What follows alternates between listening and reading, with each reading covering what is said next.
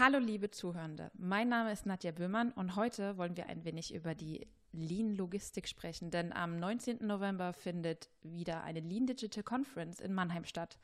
Thema dieses Mal ist, warum Logistik und Lean ein perfektes Paar sind. Heute habe ich die beiden Vortragenden, Dr. Julia Boppert und Dr. Janina Durchholz von Trilogika aus München zu Gast. Herzlich willkommen. Hallo und herzlich willkommen. Hallo. Ganz recht herzlichen Dank, dass ihr da seid und dass ich mit euch heute das Interview führen darf. In der Vorberichterstattung auf der Lean Base und äh, zur Ko Vorkommunikation von der Lean Digital Conference taucht der Name eurer Firma auf, Trilogica. Daher die allererste Frage, was bedeutet eigentlich Trilogica und was hat der Name mit schlanken Logistikprozessen zu tun? Ja, ähm, also ich versuche die Antwort kurz zu halten. Äh, eigentlich ist das Ganze entstanden 2008, als ich Trelovica gegründet habe. Da habe ich sehr lange überlegt, wie soll denn jetzt meine Firma heißen? Also, weil ich wollte ja, man will ja alles richtig machen, weil man tut es ja nicht alle Tage. Und dann habe ich mir überlegt, was ist eigentlich das, warum ich eine Firma gründen will, was sind die Aspekte, die für mich wichtig sind.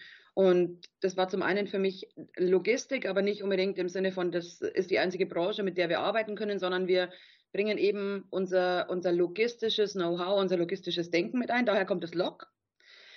Dann war für mich immer schon aus den bisherigen Projekten, die ich hatte, so ein, so ein Schlüsselthema Wissensmanagement. Also das Wissen, das Mitarbeiter in den Köpfen haben, das Wissen, das vielleicht nicht expliziert ist, das vielleicht dem Prozess und damit der Leistung auch nicht zur Verfügung steht. Deswegen Wissen als IQ, als wichtige zweite Komponente, also Log-IQ und weil wir schon immer äh, die Intention hatten, möglichst viel von unserem Wissen, von unserem Lean-Wissen weiterzugeben, ist dann unser drittes Schlüsselthema eigentlich gewesen, die Schulung, die Ausbildung. Und daher kommt das A. Und äh, damit es schöner klingt, aus keinem tieferen Grund, hatten wir dann eben diese drei Komponenten, also die Prozesse mit logistischem Hintergrund, Wissen im Sinne von Intelligenz, IQ und Schulung und Ausbildung. Und deshalb kommt vorne noch das Tri vornweg. Und so kamen wir zu Trilogica, auch wenn sich mittlerweile natürlich ähm, unser Untertitel in Anführungszeichen verändert hat in Change to Lean. Sehr schön. Danke für die Erklärung auf alle Fälle. äh, wie oft bist du seit 2008 in Erklärungsnot gekommen? Ähm, also ich glaube, gefragt worden bin ich mehr als 100 Mal. Und das, was mich eigentlich sehr gefreut hat, immer wenn ich es dann erklärt hatte, wurde es erstens richtig ausgesprochen und zweitens haben die Leute sich das gemerkt. Also die Wissensvermittlung in dem Punkt hat zumindest schon mal gut funktioniert. Sehr schön. Und auf eurer Website habt ihr es ja auch ähm, ausführlich auch erklärt, ja. wie ich gesehen habe. Ja, wir haben uns eben gedacht, also anscheinend wollen das viele Leute wissen, anscheinend dann fragt man das und deshalb sollen die Leute auch dieses Wissen direkt auf der Homepage finden können. Sehr gut. Und äh, was genau macht Trilogica eigentlich letztendlich? Ähm, auch, auch auf unserer Homepage formulieren wir das ja so schön als ganzheitliche Beratung und wir merken aber, dass man das auch immer noch ein bisschen erklären muss.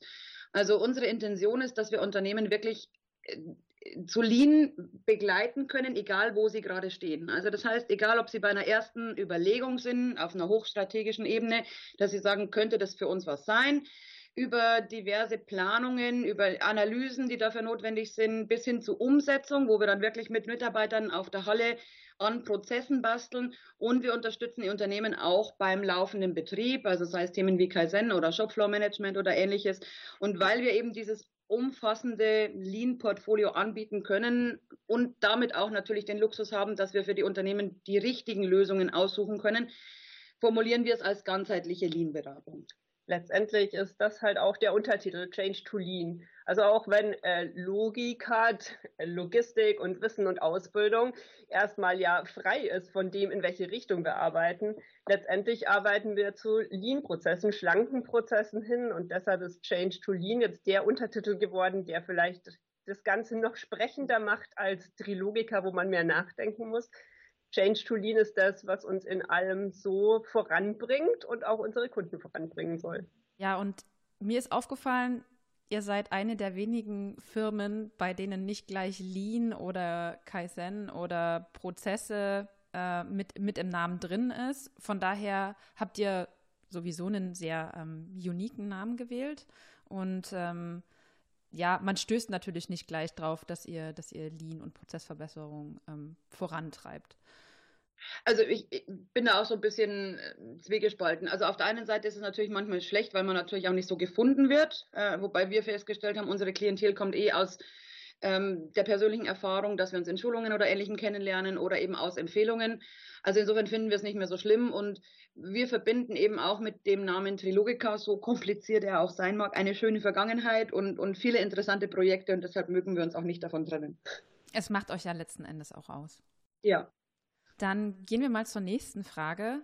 Ihr beiden seid vom äh, Studiumshintergrund Ingenieurinnen, habt in dieser Richtung auch promoviert. Wann kam die Spezialisierung auf Logistik? Fange ich vielleicht mal bei mir an. Also ich hatte noch während des Studiums, also war Maschinenbau, ähm, was heißt so eine erste Sinnkrise, ist vielleicht ein bisschen hart gesagt, aber man überlegt ja schon, wenn man dann so Richtung Ende des Studiums kommt, was will man denn später mal tun, was will man so mit sich anfangen? Und eher zufällig bin ich damals in eine Logistikvorlesung reingerutscht, muss mich da auch nochmal bedanken bei dem wunderbaren externen Dozenten Klaus Heppner, der ganz, ganz toll und, und anschaulich mit wunderbaren Beispielen erklärt hat, was Logistik alles kann und wo überall Logistik zu finden ist.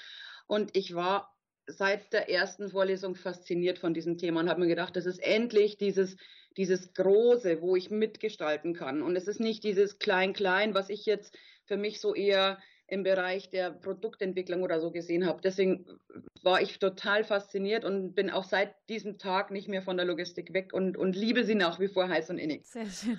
Janina, wie sieht es bei dir aus? Ja, ich habe noch einen etwas längeren Weg gehabt, weil ich nämlich eigentlich aus der Schule kam und dachte, ja, Physik, das ist so mit Bewegung von Dingen und warum was wie fliegt und so. Das habe ich gedacht, das ist so ein bisschen das, was mich interessiert. Dann habe ich angefangen, Physik zu studieren, bis ich gemerkt habe, das ist ja ultra trocken und theoretisch. Dann habe ich Glück gehabt und eine Freundin hat gesagt, ja, dann geh halt mal zu uns, wir, mit den Maschinenbauern, da ist es viel praktischer. Dann bin ich da gelandet und dann dachte ich mir so, ja, okay, also ein bisschen praktischer wäre jetzt schon noch cooler als so mit Motoren und so. Und dann bin ich auch in der Logistik gelandet und dachte, da ist das Handwerkszeug, mit dem ich wirklich was anfangen kann und wo man im, im Großen denken kann weil so ein Motor oder so ein Getriebe war mir eigentlich ein bisschen klein. Und die Logistik hat ein riesengroßes Feld, auf dem sie arbeitet und man kann überall hin und kann sein Wissen überall brauchen und das ist bis heute voll cool. Das finde ich bei eurer Firma und äh, bei dem, was ihr tut, auch sehr, sehr besonders, dass ihr Logistik heiß und innig verteidigt äh, und wo immer ihr auch auftretet, das Ganze auch propagiert. Und es heißt ja auch immer Stiefkind Logistik oder im Kontext anderer Bereiche heißt es auch immer, ja, Logistik ist nicht wertschöpfend, denn wie viele anhand von Lean-Grundlagenschulungen lernen, äh, ist ja unnötiger Transport ein Teil der sieben Moderarten und auch wird auch als unnötige Aufwendung gesehen. Wie seht ihr das und hat die Lean-Welt da vielleicht etwas falsch verstanden? Ja, grundsätzlich sind wir natürlich einer Meinung mit unnötige Transporte lassen wir weg. Denn Unnötiges, dafür haben wir auch überhaupt kein Interesse. Aber die Logistik macht einfach sehr viel mehr. Die Logistik ähm, hat nicht nur das Produkt im Fokus, sondern alles, was außenrum steht. Den ganzen Service, den ein Kunde braucht, den ganzen Service, den ich auch innerhalb von meinen Unternehmen brauche, ähm, wenn mir niemand mein Produkt bringt, wenn mir niemand vorher meine Komponenten gebracht hat und nachgedacht hat, wann ich was brauche, dann kann ich das beste Produkt haben. Ich kriege es erstens nicht zusammengebaut und zweitens es nicht zum Kunden. Und das ist auch das, was wir so cool an der Logistik finden und auch so bedeutend, dass ohne die Logistik nichts funktioniert. Und wenn man ganz ähm, hart drüber nachdenkt, dann ist Logistik eigentlich ähm, logisches Denken im Hintergrund, alles zu durchdenken, damit dann das, was an Wertschöpfung und an ähm, Kundennutzen entstehen soll, letztendlich ankommt. Und wenn man halt weniger nachdenkt, dann hat man eine schlechte Logistik und dann hat man auch schlecht versorgte Kunden, unzufriedene Kunden. Und unser Ziel ist es eigentlich, jeden Tag drüber nachzudenken, dass das Ganze hier logisch sinnvoll zusammengesetzt wird, alle Prozesse, alle, die miteinander zusammenarbeiten, alle Menschen, die miteinander zusammenarbeiten. Und die Logistik ist vielleicht da nur so ein bisschen ein Überbegriff drüber. Logistik findet sich natürlich auch in der Produktion, im Einkauf, überall. Aber eigentlich kannst du sagen, ähm, logisches Denken und Vorbereiten von dem, was zu tun ist, das ist eigentlich unser Steckenpferd. Und vielleicht ist auch das wieder eine Interpretation von unserer Ganzheitlichkeit, dass wir sagen, am Ende des Tages, die beste Produktion bringt nichts, wenn der, wenn der Kunde trotzdem seine Ware nicht erhält.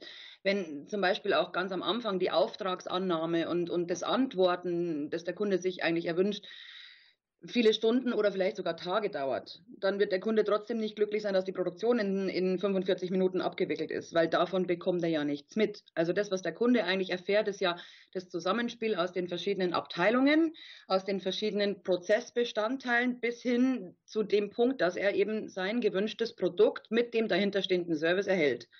Und wer letzten Endes welchen Beitrag dazu leistet, also ob es die Auftragsabwicklung ist oder die Logistik oder die Produktion oder letzten Endes auch der Zusteller, der dem Kunden das mit einem freundlichen Lächeln übergibt, das ist die Wahrnehmung, die der Kunde hat. Und die Logistik als das verbindende Element macht all das erst möglich.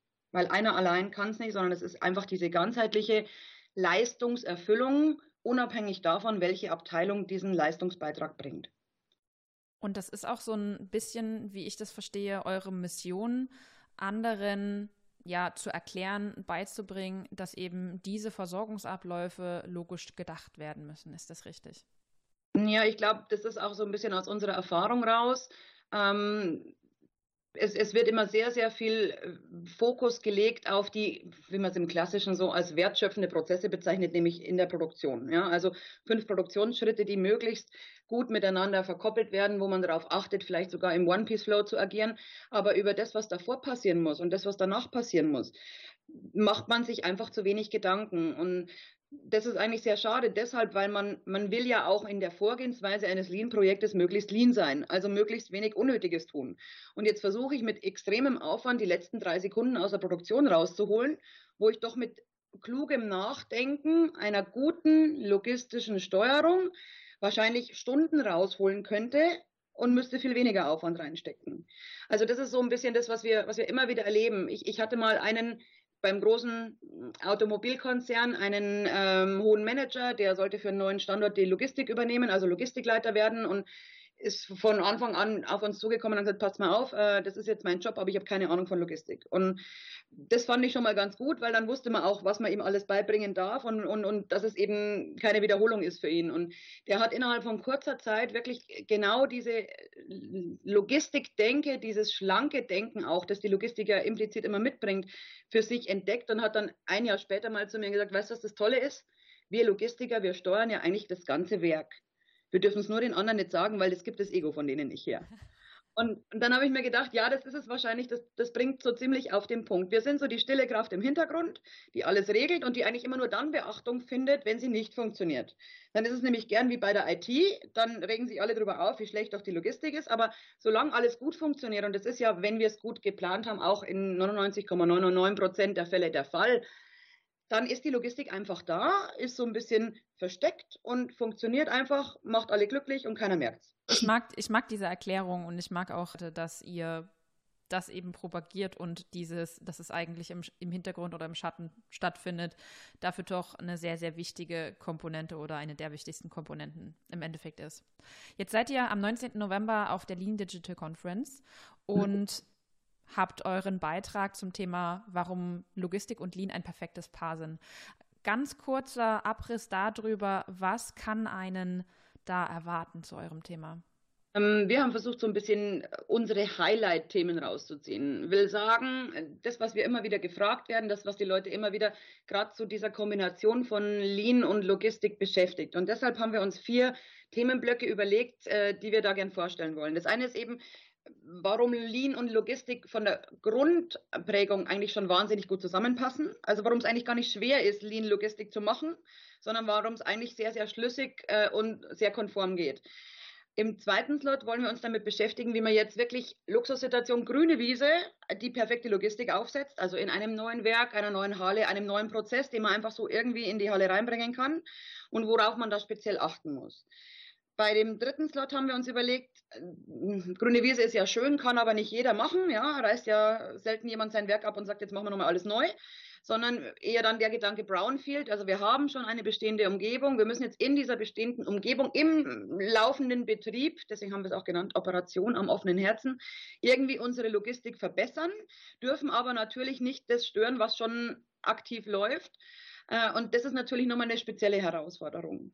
Also das heißt, da müssen wir ja gucken, dass das Tagesgeschäft weiterläuft, trotzdem an den Prozessen drehen und gucken, dass dann beides harmonisch Hand in Hand geht.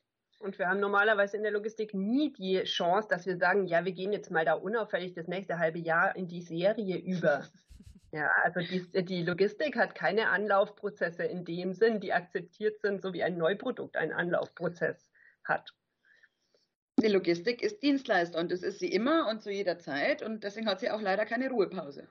Und unser vierter Slot, einfach weil es uns ein Herzensthema ist und auch mit unserem Change to Lean ganz, ganz wichtig.